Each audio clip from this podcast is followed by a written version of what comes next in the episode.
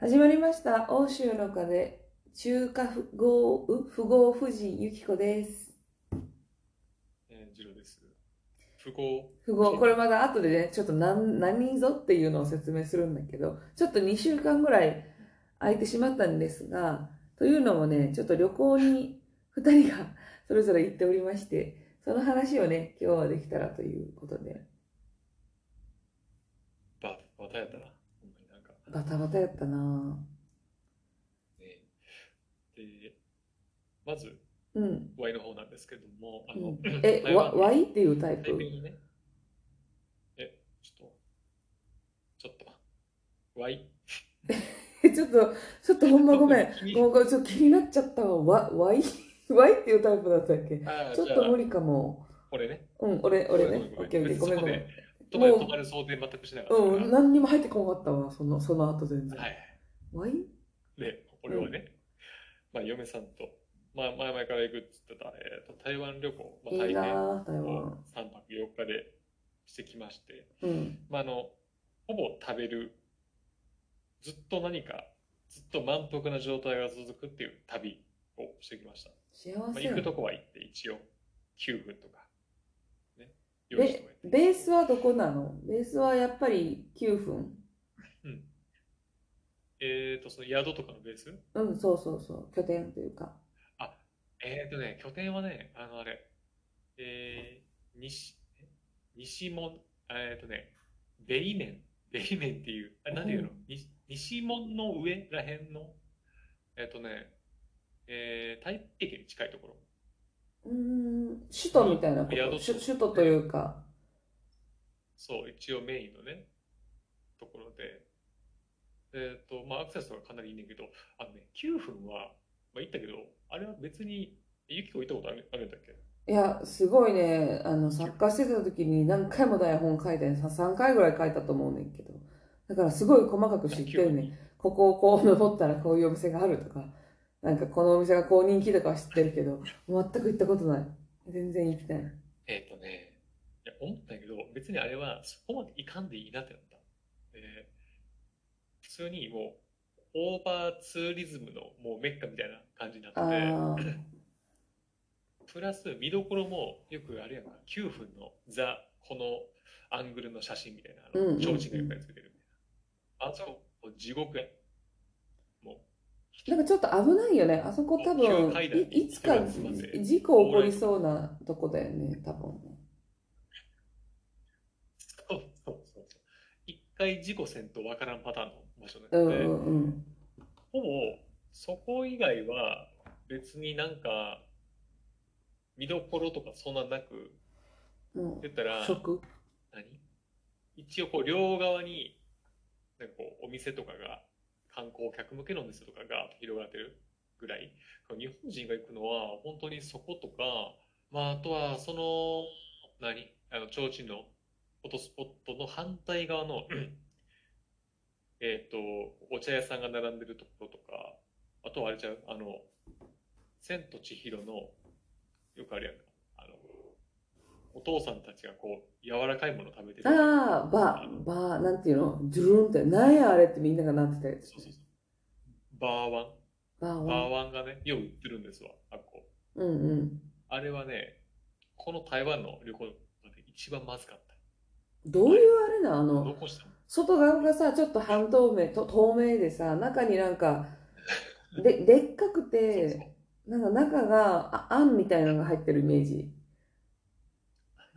はい。えーもう、そんな感じで、で、もう、見た目なんか、そう、プルンとしてるけど、あれね、ほんま構成が最悪で、うん、あ周りのプルンっていうとこあるやんか、うんあれはね、多分片栗粉、あ、うん生。地みたいな。で、それをちょっと、茹でたのを揚げてんのかな。ほで、中が。ちょっと赤い着色がされた、えーっとね、なんか、お肉とメンマみたいなうん。入ってて、強烈に、あの、メンマの味がする。臭いメ。ンマ。あの、メンマ臭いあん。あかんのや、それは。美味しくないんや。9, 9分にね、9分に、そう、9分に売ってる、バーワンに関してはすごく美味しくなくて、あれは別に特にいかなくて。で、まあ9分の話は特にそんななくて、とりあえず帰りのバスだけ、もしも行かれる方いたら、えっ、と、帰りのバス、帰る手段をとにかく確保しておく。あれ、ここはね、情弱は駆られる場所なんでね。ああ、そう。気をつけた方がえ、それさ、帰れないわってなったらどう、どうなるの？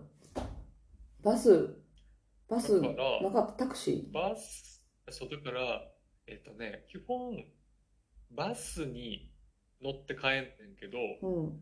あの、ちょっと上流の方のバス停から乗らないととか、あと、ああ、そういうことか。この路線もすごいいろいろあって、この、で、乗り場も結構こ大混乱してんねん。だからよくわからん列に並んでると一生帰れんくて、そのバス停もちょっと上の上流に行かんと、もう満員やからどんどん素通りしてくるやんか。ああ、なるほどねだ。から、そう事前にこの路線のこのバス停、ちょっと、えっと、中心からほんの少し外れたバス停で、えーちゃんと、えー 台北行きのやつに乗らないと、まあ、タクシーで頑張って帰るか、あるいは近くの鉄道までどうにか行って、そこから鉄道で帰るかっていう、あんまり、あの、あれですわ。インフラがそこまでめちゃくちゃうんちゃんとした場所じゃなかったから、そこは気をつけた方がいい。で、まあ9分はそんなもんで、えっとね、まあ全体的な印象として、もう安くないね、台湾は。あ、そうなんだ。もう、大阪よりは高いんちゃう？ええそうなん。少なくともうん。だいたい、あの、なんか、水の値段ってだいたい基準になるやんか。うんうんうん。水も普通に100円じゃ買えないボトル。まあ、あの、安いとこ行ったら買えるけど、日本ってまだ60円とかで売ったりするやんか。うんうん。何やかんやで。それも、ないかな。うん。まあ、俺らが行った時は、1台湾ドル、えー1元、えーっと、だいたい4.7円とか。うん。で、わ割と高いから、えーっとね、全然、多分普通にちょっと東京。東京旅行ぐらいの金はいるかなと思った。それはさ、まあもちろんさ、台湾の中でも田舎の方行ったら安いっていうのは多分あるんかな。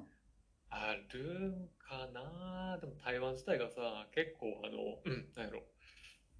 うーん、観光っぽい感じにもなってるのもあって、多少は安いとは。観光客はさ、な、何人系が多い？何系の人たちが多い？アジア人、韓国人とか、日本人とか。肌感で言うと、日本人が3割ぐらいか、日本人結構あった。うん。3割ぐらいで、ただ、中国、多分あっちの中華の大陸の方から来てる人たちも多いし、韓国人もいて、あとは白人系かな、うん。が3割、うん、で、4割ぐらいが中国とかかな。で中国か、まあ、韓国かなっていうぐらい。うん。あ、もうそんな全然安くないんだね。全然安くないよ。普通に高い高い。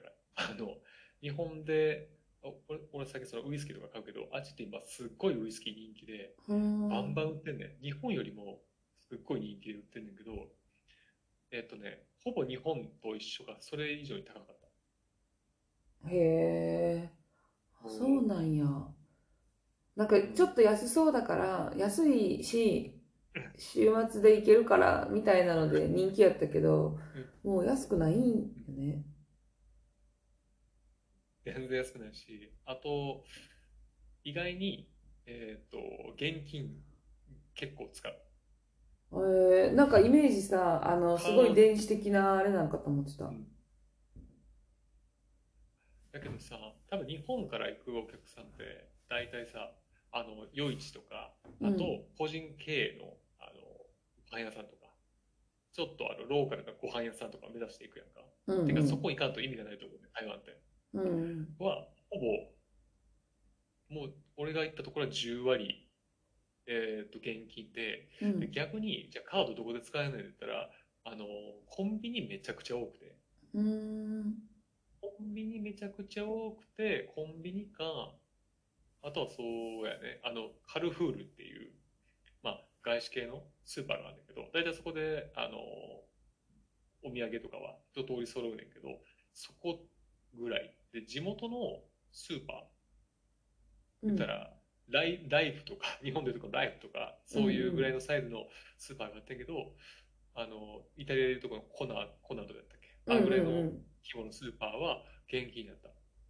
へえ、あ、じゃあまあまあ大きいのに現金で払わなあかんねん。そうそうそうそうそ。の分、カルフールとかよりは安かったけど、で、スーパーとかも結構もうなくて、うんう。もうんでかいカルフールが、ち、中規模ぐらいのが1店舗あるかないかぐらいで、あとはなんかね、露店とかで売ってるところ、あの、朝市とかの露店商とかから、結構地元の人は買ってた野菜とか。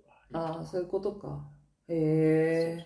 何、そ何が美味しかった？その、ベスト3じゃないけどさ、美味しかった食べ物教えてくださいよ。美味しかった食べ物はいいですか？あの、うん1位はね、えーっとね、その、鴨、えーガチョウか。ほ有名なね、ガチョウの店があって、う。ほう。部位を結構選べんねやんか。あの、うんうんももとか胸とか。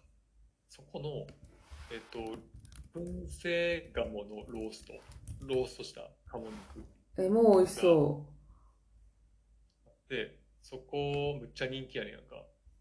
むちゃくちゃ人気で、とりあえず、えっとね、11時半オープンやねんけど、そこにおったらとりあえず入れんねん。で、そこの、えっと、結構もう、何、骨ごと立立って、えー、断ち切ったやつ。で、ほ、なんやろ、鶏のスペアリブみたいな感じで食べて、う。うん。でそこで、あの、その、何、ガチョ？ウダックやな。あ、ダックのうん。油をかけたご飯とかがあんねやんか。あ、美味しそう。それも美味しい。美味しそう。そうわあ、生きた、台湾。そう。それはガツガツ美味しかったかな。で、もう、次くらいが、あの、いくより前に言ったけどさ、あの、台湾って夜中エビ釣りをする。っていうのがあって、若者たちが。で、エビつ、エビで釣った結構もう、どれぐらいやろ ?20 センチ結構大きいサイズのエビを、うん。えー釣った分だけ塩焼きにしてくれて、もうさっきまで来てたやつを串でもう直火でもう焼いてくれたやつ。それは美味しかった。もそれいくらぐらいなんう、エビ釣りあなんか、込みで。けったいなものが出てくるのかなって思ったけど、えっ、とね、エビにはね、1時間、1時間一人、竿とか全部餌も、餌もついて350ドルぐらい。うん。やから、えっ、と、1500円ぐらい。ああ、1で。食べ放題みたいなこと？もう釣れたやつは。で、釣った分、釣った分はね、そう。うーん。そうやね。そこはね、そこのお店、え何個かあるみたいだけど、行った店はすごく良くて、うん。あの、お兄さんかっこいいし、日本語喋れるし。めっちゃサービスしてくれるし、なんかね、すごくよくしてくれて、あの、多分、ユキコ好きになるタイプのお兄さん。ああ、行きたいな。えー、いいな。いいな。渋い。めちゃめちゃ渋い。あの、小林薫系？うんあ、かっこいいね。お兄さんというかもう、お兄さんって言っていいかしらってなるそんな。楽しそう、いいな。そう、ここは。ね、え、でもみんなさ、食べながらやってんの？それとも、一番初め出てくるとこだけど。それともさ、みんなさ、食べながらやるのか、もえーう、釣りました、食べに移動しますって感じなの、これ。あ釣った後、つつ釣りながら、なんかお酒とか飲んだり、はい。うんあうん、釣った後、もう食べに移動する。あ、いいな食べれるね。釣った後、そう。じゃあ、これで終わりですって。ちゃんとね、釣れたしね、嫁さんも釣れて、結局7、8匹釣れて、もう、そう、夜中9時ぐらいに。だけど、そこからめっちゃ人が入ってきて、若者とかが。うんうん。で、明らかにテニス、テニス練習帰りのサラリーマンみたいな集団も。どんな感情で食べるね何飯やねん、それ、エビだけって。そうそうびっくりし美味しそここ面白い。もう、味噌もね、ちゃんと美味しくてね、立派なエビでしたわ。そう。で、まあ、これも美味しかった。まあ、で、いろいろ他にもさ、あの、何？ルーローハンとかいろいろあんねんけど、まあ、美味しいねんけど、大体日本で食べた味ではある。ああ、なるほどねで。まあ、知ってる味ではあるよね3位。もとに、じゃあもと。次、まあ3位か。で、美味しいって言うと、やっぱね、フルーツ美味しかった。へえ。フルーツの釈迦、釈迦頭。釈迦頭って調べたら出てくる釈迦頭？食べたらあかんで、そんな。釈迦頭。ここなんか、あのね、これはね、くりするほど美味しかった。へえ、見た目はさ、えーなんかゴバンゴムゴムの実みたいな、大ちょっとこれ黒い感じじゃない？悪魔のみんな系っぽい。そうそうそうそう。えっとね、これはね、めちゃめちゃクリーミーで、コクがあって、あのね、もう、練乳を思わせるような風味もあるんですよ。めへえっちゃ。高い。だから、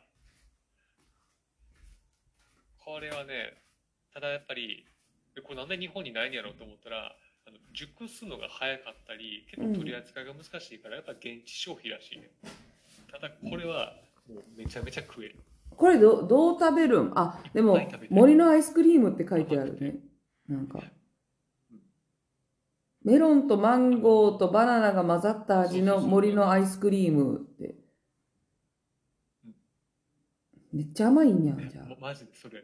あの、ほんまにこんなもんが自然界に、自然界にあんのかっていうぐらいのやつ。これ。で、これあるでしょ。日本で買ったらめっちゃ高いんでしょ。ああ、うん、なんか2.5キロ8000円とか言ってる。しかもこれ冷凍とかでしょ。冷凍ちゃうんよ。もう生の冷凍しないやつが結構店頭で売られてて。で、こいつら、えっ、とね、いろいろフルーツとか売ってるんだけど、多分そのフルーツ売ってる、えー、やつの中でも上位、上位に当たるかな。と高いでもその、ねあの、なんやろ、見返りというか、満足感高い。多分これ、ユキコむっちゃ好きかもしれない。とろっとしてて、あ。あ、とろっとしてる？なんか歯ごたえとしては、うまーってなる。桃みたいな感じ？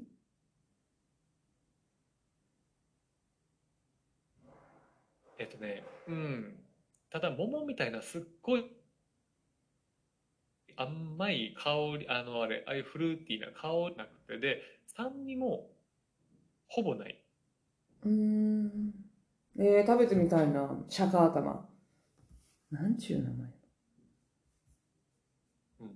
そんな感じ。あ、いいね。なんかさ、食がさ、好きな二人の旅行やからさ、さぞ食べてるんやろなと思ったけどさ、たまに写真送ってくれたの全部食べとったもんね、なんか。うん。ちょっと一瞬今切れちゃったんですけど、再開しましてね。いやえー、今、ずっと電波悪いわ、なんか、あ、今ね、部屋をね、移動して、再開して。うん、再開しました。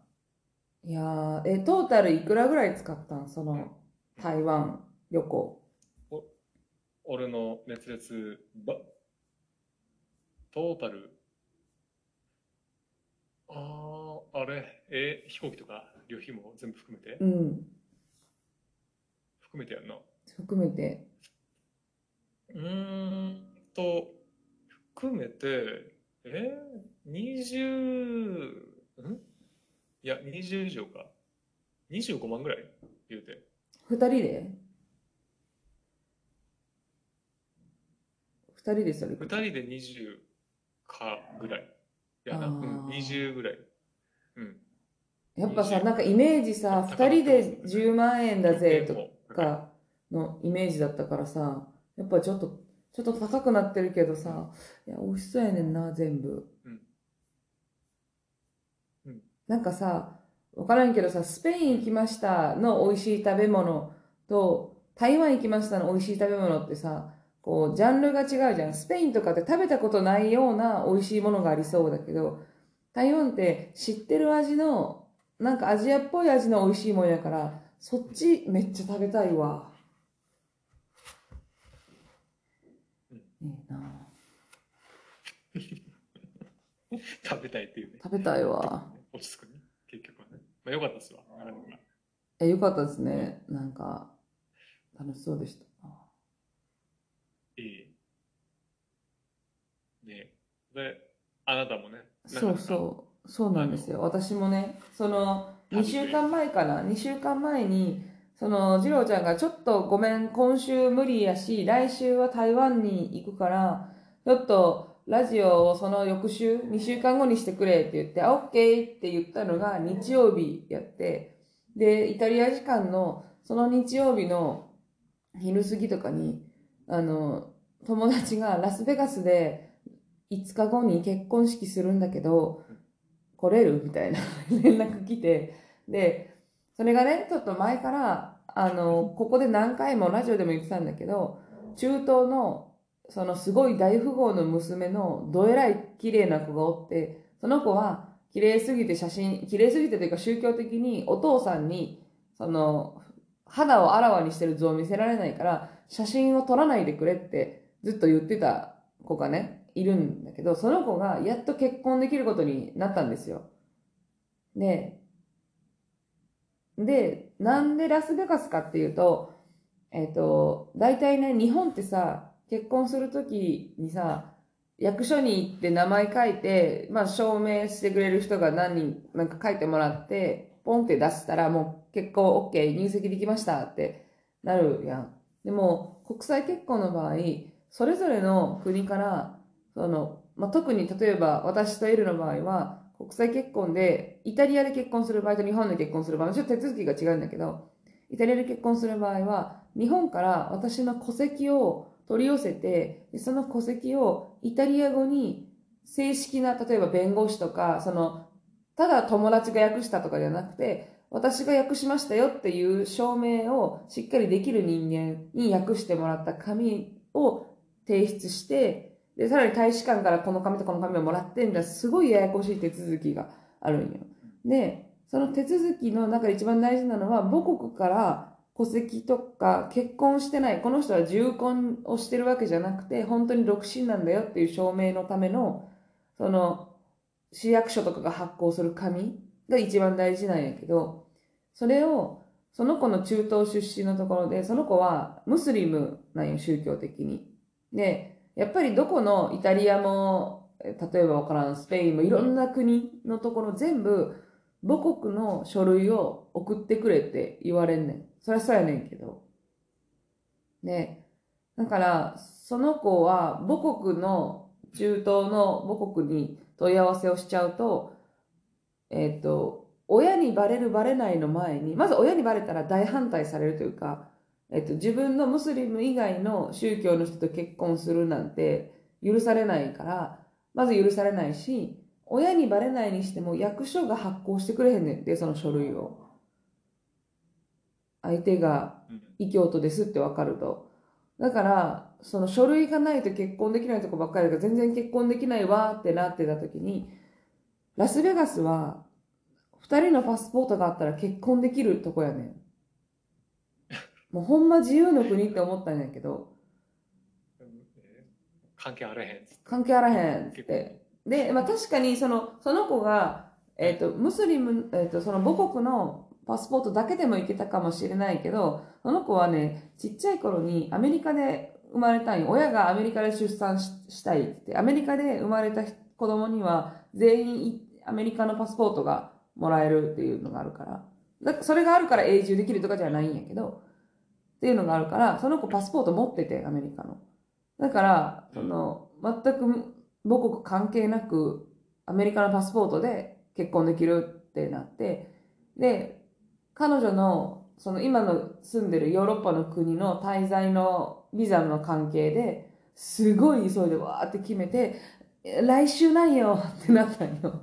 行くの、行くのごめん、来週ってなって、で、えっ、と、夫、エルが、その旦那さん、新郎側の会社の同僚で、だったんだけど、私も彼女と、まあ、仲いいし、すごい好きやから、行きたいねって言って、で、私はさ、その行きたい気持ちがほんまあるやん。そのお祝いしたい。その子が、の花嫁姿を見たいなっていうのもあるし、ラスベガスみたいな、その、え？カジノみたいなところも乗っかってきてて、行きたいよねって言っとって、行きたいよねってなったから、あの、二人でじゃあ行くねって言って、ちょっとだいぶ時間的にもカツカツやし、お金的にも高かってんけど、飛行機代とか、もろもろ。あでもまあ、やな。まあそう、まあ飛行機で多分往復十何万とか、プラスアメリカの滞在でホテルとなんかとなんかとって、まあまあ、まあまあそんななんかこう、週末韓国行ってくるね、みたいなよりはだいぶ気持ちがね、しんどか、しんどいというか、その負担大きめやってんけど、でもそれよりもまあ、行きたいよね、せっかくならって言って、行けるよって言ったらすごいまあ喜んでくれて、ありがとう、誰も来れないと思ってたって言って、こんな急やし、で、えー行くよ行くよって言って、蓋開けたら私たちだけやってん、ゲストが。えで、え、もう、差しの結婚式ってなってん。で、ちょっとそうなった時に、もちろん行きたいし、喜んでくれてるのも分かってるんだけど、え、逆にいいの？ってなってきて。その、うん。いっそ二人だけの方が、ロマンティックじゃないみたいな、その、お私たち、いや、仲いいけど、超親友とかや、そんな差しのさ、4人での結婚式ってもう、唯一無二の二人じゃない？ってな。るやん。え、私たち、いや、仲いいけど、え、そこまで？で、しかも私たちが行くことによってさ、ディナーを一緒に食べに行こうよとか、なんか、その結婚式のその後2日間一緒に過ごしてんけど、その2日間を、この子たちの、そのゲストのために一緒に過ごそうっていう気遣いをさせてまう気もして、え、行かん方がええかなって心配になったんやけど、まあ一応行ってんや。だから、結果ね、もう、ほんまに喜んでくれてて、で、私が彼女を友達やって思ってるよりも、彼女は私をすごい大事な友達だと思ってくれててんて。うん。なんかこれって、ほんま自分のネガティブなところやねんけど、めちゃめちゃイケイケやんか、その女性が。はい。ももうすごい綺麗やし、で、ノリも明るくて、クラブとかもわーって行くし、本当に華やかな人やねん。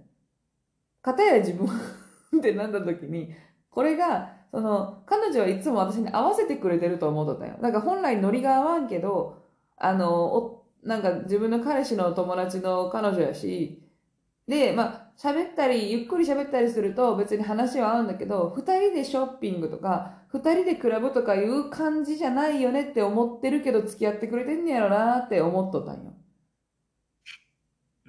あの、すごいネガティブやねんけど、じゃなくて、え、私たちいろんな感覚合うじゃんって言ってくれて、え、ごめん、私見れてなかったんだわ、と思って。その、逆、逆差別というかさ、そ その、あ、ごめんって思って。うんっていうのね。まあ、謙虚に行き過ぎてね。そうそうそうそう、私なんてっていうのが逆にすごい強すぎて相手に失礼やったんやと思って。うん。あの、旦那さん、新郎の方も喜んで、新郎の方が喜んでくれててで、その、行ってやってよかったな。うん。そうやねん。なんか彼女のうん本当に、その今住んでるマルタの友達って言われる友達ってそんなにおらんけど、その彼女が好きで友達になりたいなと思ってる子がそんなにおらんかってんて。で、でもその中でもユキは友達やってずっと言ってたから、ユキが来てくれるのは本当に嬉しいって、お旦那さんというか新郎の方が喜んでくれてたって聞いて、え、え、え、ありえありがとう、好きってなるよ。そんな、えありがとうってなって。でね、まあ、行って、まあ、まず行って、で、当日、その行った日は、だいたいね、16時間ぐらいかかんない。日本に帰るのと同じぐらいかかんねんけど、あの、ラスベガスまで。でさ、ちょっとどっちから話す？とちょっと時系列が2個あってさ、1個は結婚式にまつわることとさ、1個はそのギャンブル歴みたいなことどっちも言いたいんやけど、まず結婚式について話すな。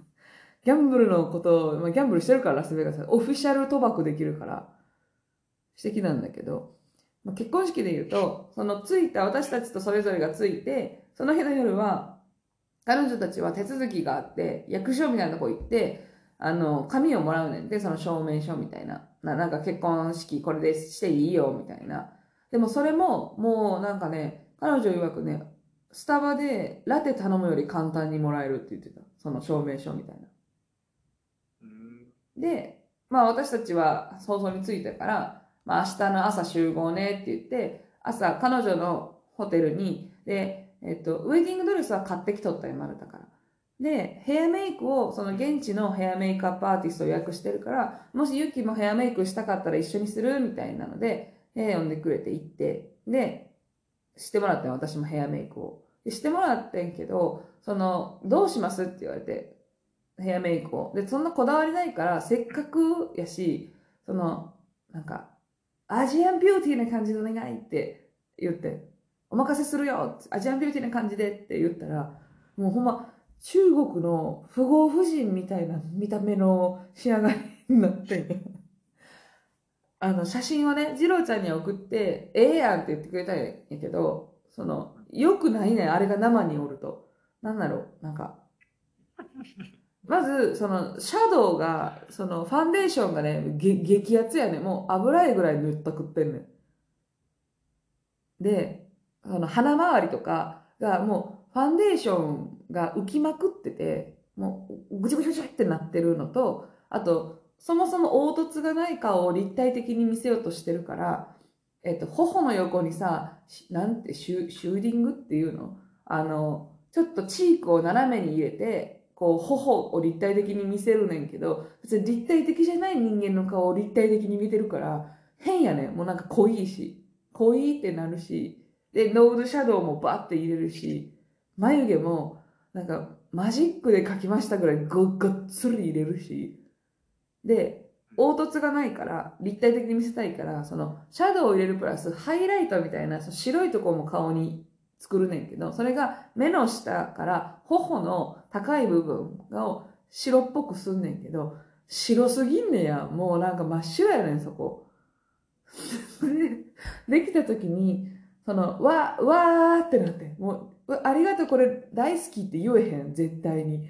もう嘘やもんって。だから、わー、面白いねーってなって、で、髪の毛とかもちょうど、まあなんか中国のお金持ちの女みたいななってんけど、で、メイク終わって、で、新婦のメイクも終わって、で、そっからヘアメイクが終わってから、えっと、最初に旦那さんはやっぱ結婚式の前に花嫁姿を見見たあかんらしいから、もうすでに式場に行ってるねん。で、私とそのエルとその奥さんで、ちょっと準備をして、で、その奥さんもそのヘアメイクが大嫌いだったんだって、もうほんまに見た時にこれ本当に嫌だってなって、言ったことが何にも反映されてないっつって、ちょっと半泣きでメイク直しとったんよ。で、かわいそうやん。だから、まあそれもちょっと手伝いながら、荷物をこう持ちながら行ってんけど、ほんで荷物をね、全部ま持っていくねんけど、ちょっと自分で言うのもあれやけど、めっちゃいい働きして、私とエル。もう、あの、なんせ段取りの人間じゃないですか、私。で、元 AD やしさ、その、ロケ、ロケのつもりで挑んでるから。もう失敗を許されない、すべて段取り命のやつやと思ってる。プラス、後で映像を作ろうと思って、彼女たちの結婚式の。だからもう撮影もこなしながら、画角とか、その、えっ、と、情報を伝えるんじゃないから、情、なんか、こう、感情を伝えるから手元のアップだけを撮ったらええとかも、ちょっと L に指示出しながら行って、やってんけど。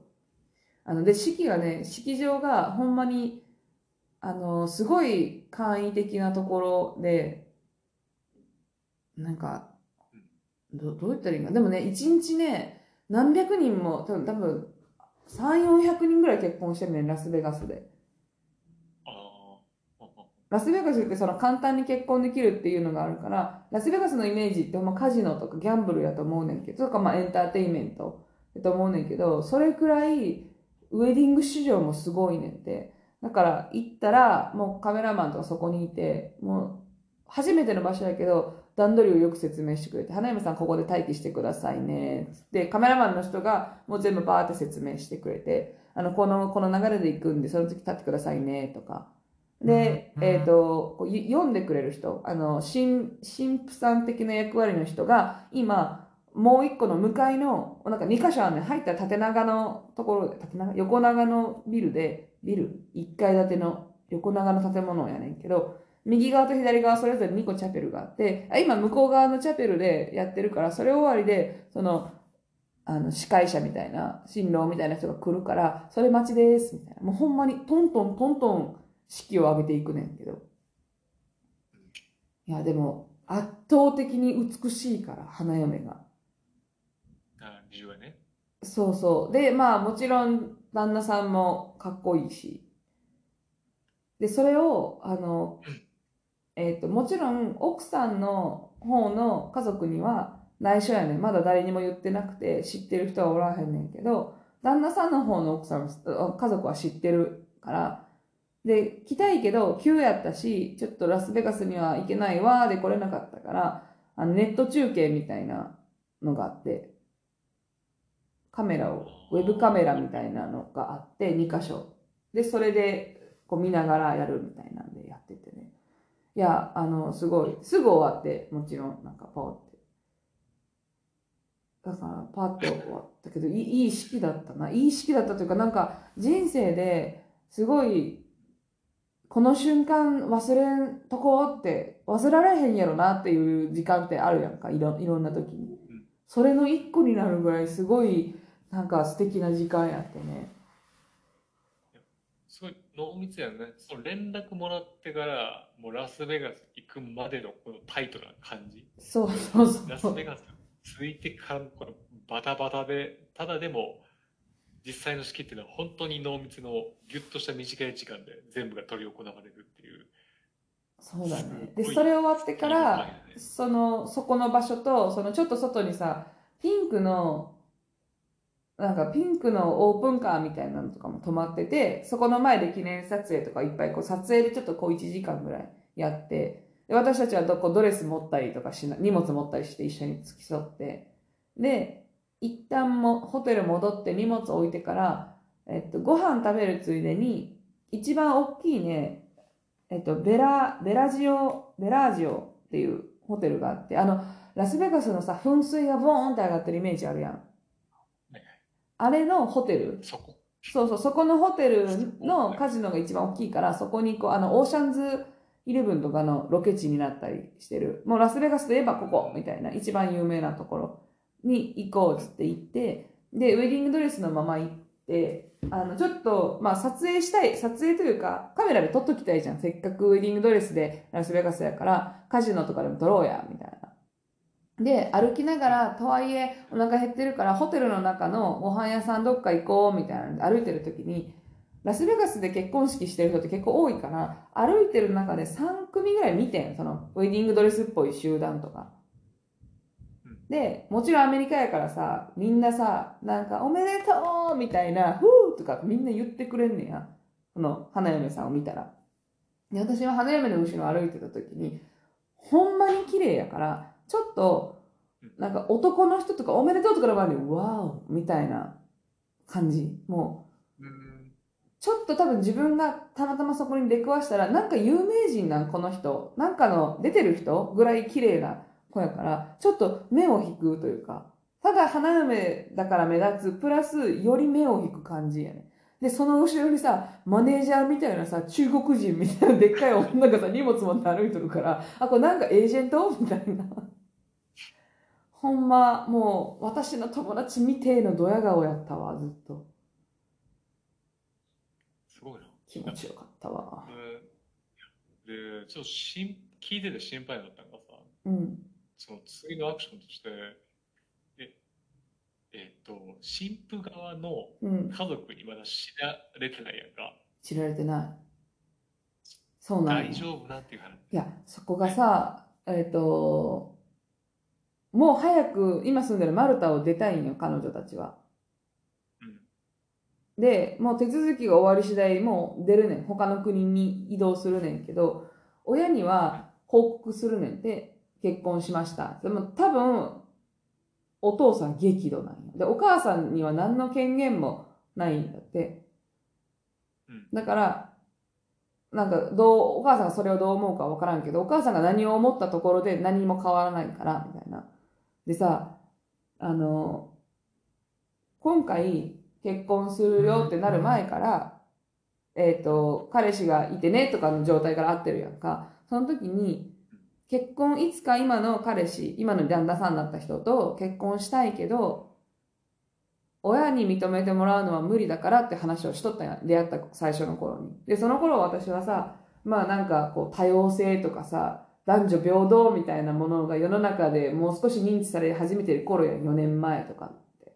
で、自分もさ、それにちょっと感化されてるか、感化されてるというか、理解、私は分かってるよのつもり、そういうののつもりで喋っちゃったからさ、え、でもさ、この時代にそれなってあるみたいな。って言ったら、え、本当に殺されるの冗談じゃなくてって言ってて、で、母国の法律では、女性はまだ所有物なんだって、男性の。だから飛行機のチケット取るにも男性の許可が必要で、で、結婚も異教徒とするっていうのは、えっ、と、もう宗教的には許されないことやから、そういう宗教的な、えっ、と、戒律を破ったことによる殺害は認められてるんだって。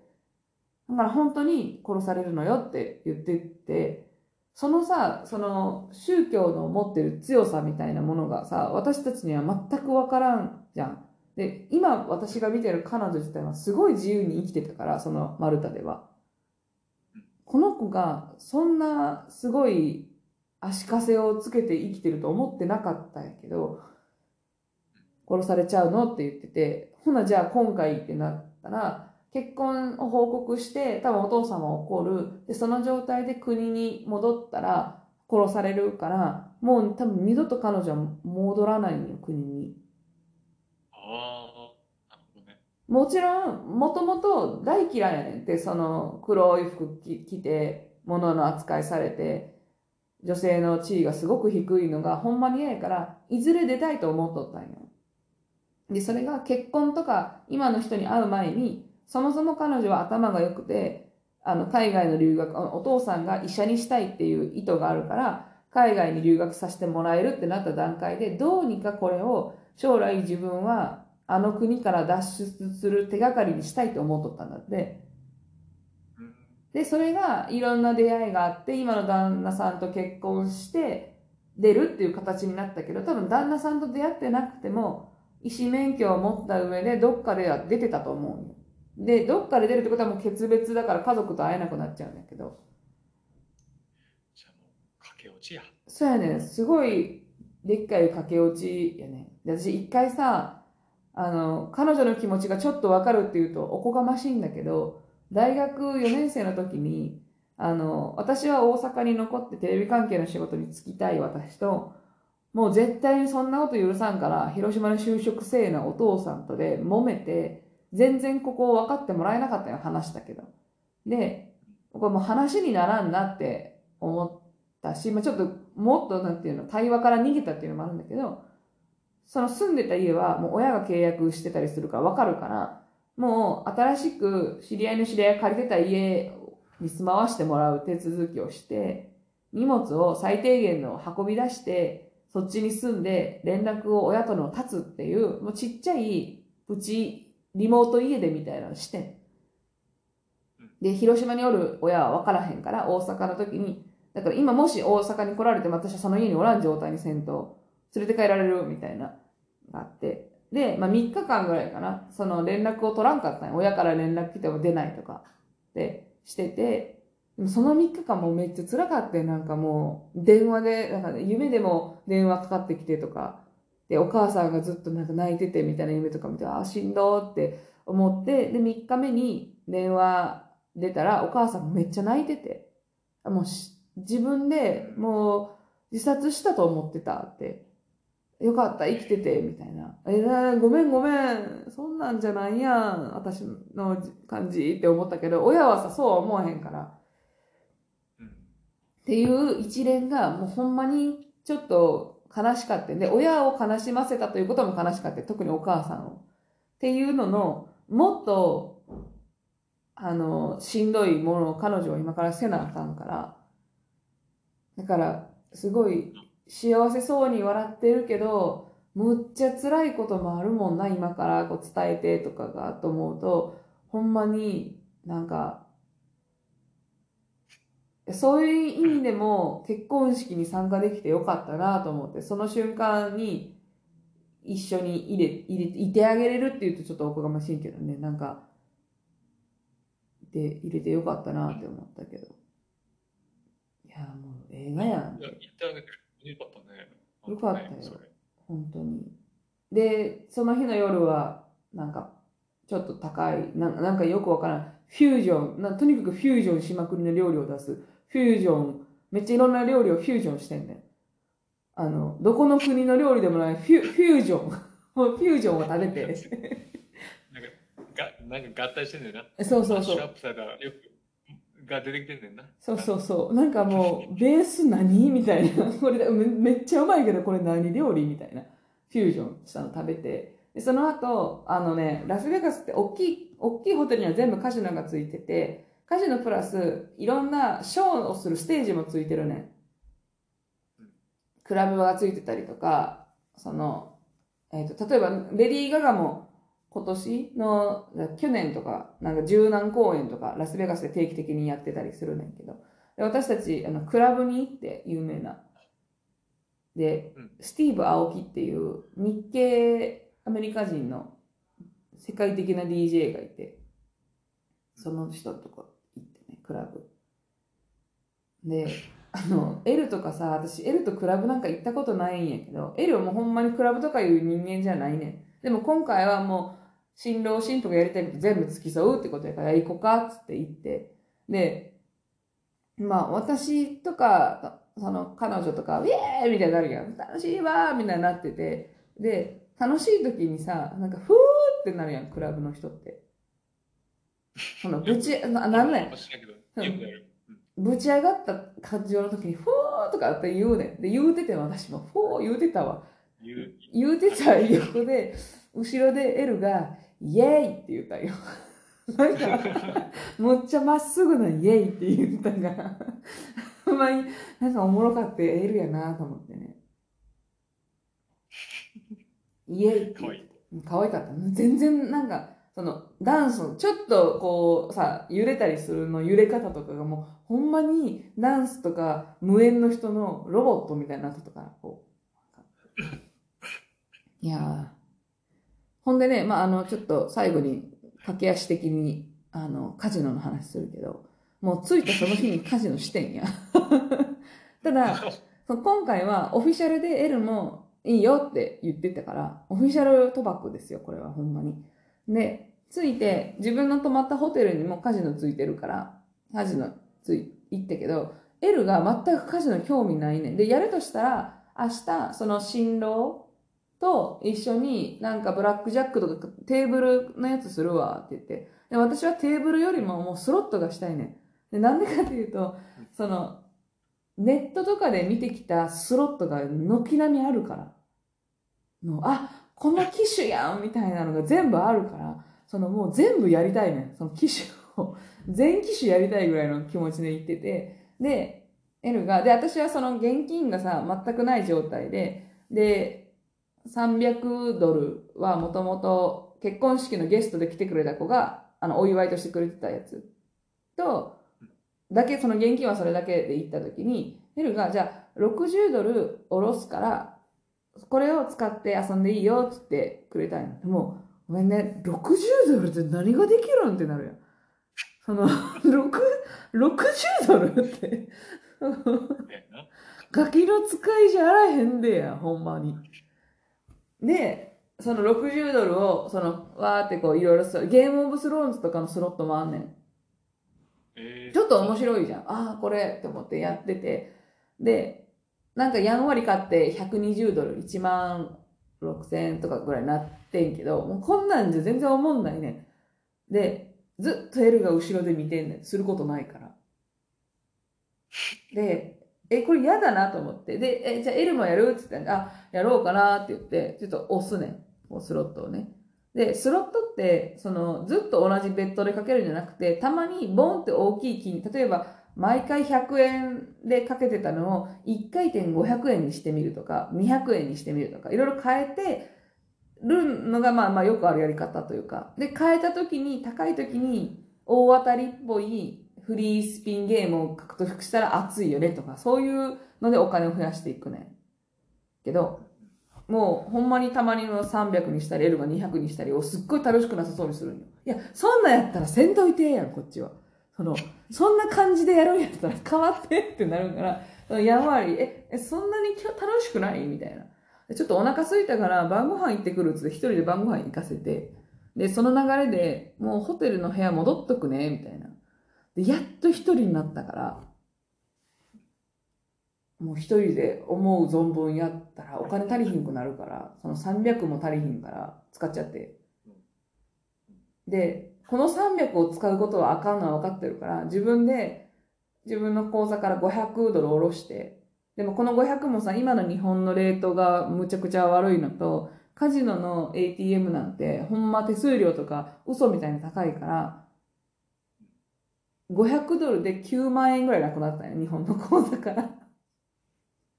ら。ん で、一応、その、勝手に使っちゃった300を補填しても、でも100ドル負けぐらいまでだったよ。だから、そうだね。現金としては700ドル持ってる状態になったんよ。一応ちょっと最後買って、800ドル負けが700ドルぐらい負けになったから、700ドル持ってる状態でカジノ終わって、で、次の日結婚式して、寝不足のまま。で、結婚式終わり、昼ぐらいに終わって、お昼ご飯ホテルで食べたのも昼ぐらいだったから、じゃあ夜の時間まで新郎新婦はちょっと昨日徹夜で醤油とかやってたから寝るねってホテル戻って、で、私たちせっかくならその一番大きいカジノだからちょっとやってくっつって、で、やっとったけど、で、エルはさ、もちろん私の後ろにさ、ずっとコートを持ってタラタラついてくるだけやねで、この疫病神がおったらさ、その、語れへんやん、こんなテンションのさ。でさ、その、思い思いにかけたいわけ。こっちはたまにベッド数をぶち上げしてみたりして、そのスリルも味わいたいけど、ほんまにそんなことしたら、ゆきちゃん？ってなるから、一回で2000円、ゆゆきちゃんってなるから、そそんなのをこう控えめに80とか、80とか160とかさ、何がおもろいねんってなるから、ちょっとエル申し訳ないけど、一人でやらせてくれって言って、またエルがどっかに行って、エルはその間なんか美術のなんかエキシビジョンを見に行ってたけど、っていうしとる間にね、あのー、900ドル当たったんですよ、ジャックポットで。900何、何ドル。だから、えっ、ー、と、16万ぐらい当たったんよ。大当たりやん。今までのマイナスだいぶプラスになって、で、その後、そのプ、なんか、当たった後にも勝ったから、えっ、ー、と、1500ドルぐらいになったんよ。もう20万ぐらいなんよ、これって。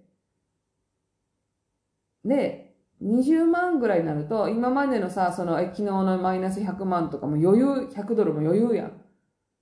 で、やったーって思って、で、ちょっとかけて負け始めたな時、エリが帰ってきたから、もう引き出しとくは怖いからと思って、もうこのまま、あの、スロットってお金を入れて、例えば100ドルあって、お金入れて20ドル使って引き出そうと思ったら、お金で持ってくんじゃなくて、レシートみたいな、大きいレシートみたいなの返ってくるね。で、それを持ってまた次のとこ行ったりとかする。で、それを現金化したいときはキャッシャーに並んで現金化してもらうっていうのがあるんだけど、この紙ペラやとさ、お金やのにお金じゃない感覚になるから、もうお金として引き出すわって言って、100ドル以上、110何ドルぐらい引き出したんよ。で、まあすごいね、って言って、買ったねって。まあだいぶラッキーなんよ、その、200円ぐらいが十何万になったのは。だから、ラッキーだねって言って、で、まあ、もうちょっとだけプレイしていこうか、つって。で、エルもちょっとなんか他のカードゲームとかやろうかな、見てくるわ、みたいなので、でバイバイって言って解散したその40分で全部なくなったな。もう。なくなったな、全部。何、何を、何を学べた その、なくなった。まあ、今に始まっった話じゃないからもうまあそうなるやろうなと思ったけど、まあ、そうなったな。いやでもさその普通に生きてて例えばこれがパチンコに行って20万勝ちましたはむっちゃ買ってるからもうそのままあのそのまま勝ちで今日は大当たりやっていうのを自分でも線引けるねん。だって、パチンコで20万勝つことなんかほんまに珍しいから。でも、ラスベガスで今20万勝ってて、でもラスベガスは、もしかしたら次の1回転で20億当たるかもしれん世界戦やねうんん。わかる？これでやめるの、小さない？みたいな。もう、さ、じゃあね、もうね、さっきからも結構気違いの論理やからさ、もう、もう、無理やねん、多分。分かり合うことは。分かり合うことはまあ無理、無理なんでしょうけど、んなあ、途中でエルに止められあの、その負けたことはもういいよ、つって別に。ただうん、あの、後から悲しい気持ちになるから、ゆきちゃんが。なんであそこでやめんかったんやろ、とかってなるから、もう今日やめといたら、みたいなことで最後止められたけど、いや、こんなにさ、目の前にさ、あの、カジノがあってできない日々がストレスだと思わんかったからね。私、やっぱり改めて、夢として、その、もう少ないよ、少ないけど100万円を持って、やっぱカジノで、お心置きなくギャンブルをするということを、将来の目標として、ぶち立てましたわ、はい今回。改めて。ああ、よかった。でも、ほんま、ほんまな。なんかもう、小さないっていうやつ やなって思う。いや、そのさ、その20万はさ、いつか自分でさ、どうにかできる20万や、お金でも稼げるし、わからんけど、それこそ他のギャンブルでも20万は、今後私の人生に入ってくるけど、でもこの20万で手に入れれるかもしれない金額がうん、その億とかになったら、やらんやつなんでなんって、限界決めんなやってなるやん。っていうことですわ。むちゃくちゃ投機、投機人やね、あなたは本当に。その、ここで、みたいここでみたいな。な。なんでなんみたいな。もったいないやんってな、そうね。もうな、んあ、これ全部なくなっても、マイナスなんぼってそんな変わらへんやんって、その全部なくなってもええかなっていう気持ちになんねん途中。で、なくなったら、なんでなくしてもうたんってちゃんとなんねんけど。それもね、踏まえてやっぱり、あの、醍醐味ですわ。ギャンブルのね。まあね、まあまあ、本当に。勉強で。うん。というね、まあ、あの、お互いのね、久々の、あれですね、海外旅行の話でしたわ。ね、いやいや、いいですか？ということこで、ねまたね、あの皆さん、あの、ギャンブルにはね、気をつけてください。ということで、バイバイ。バイバイ。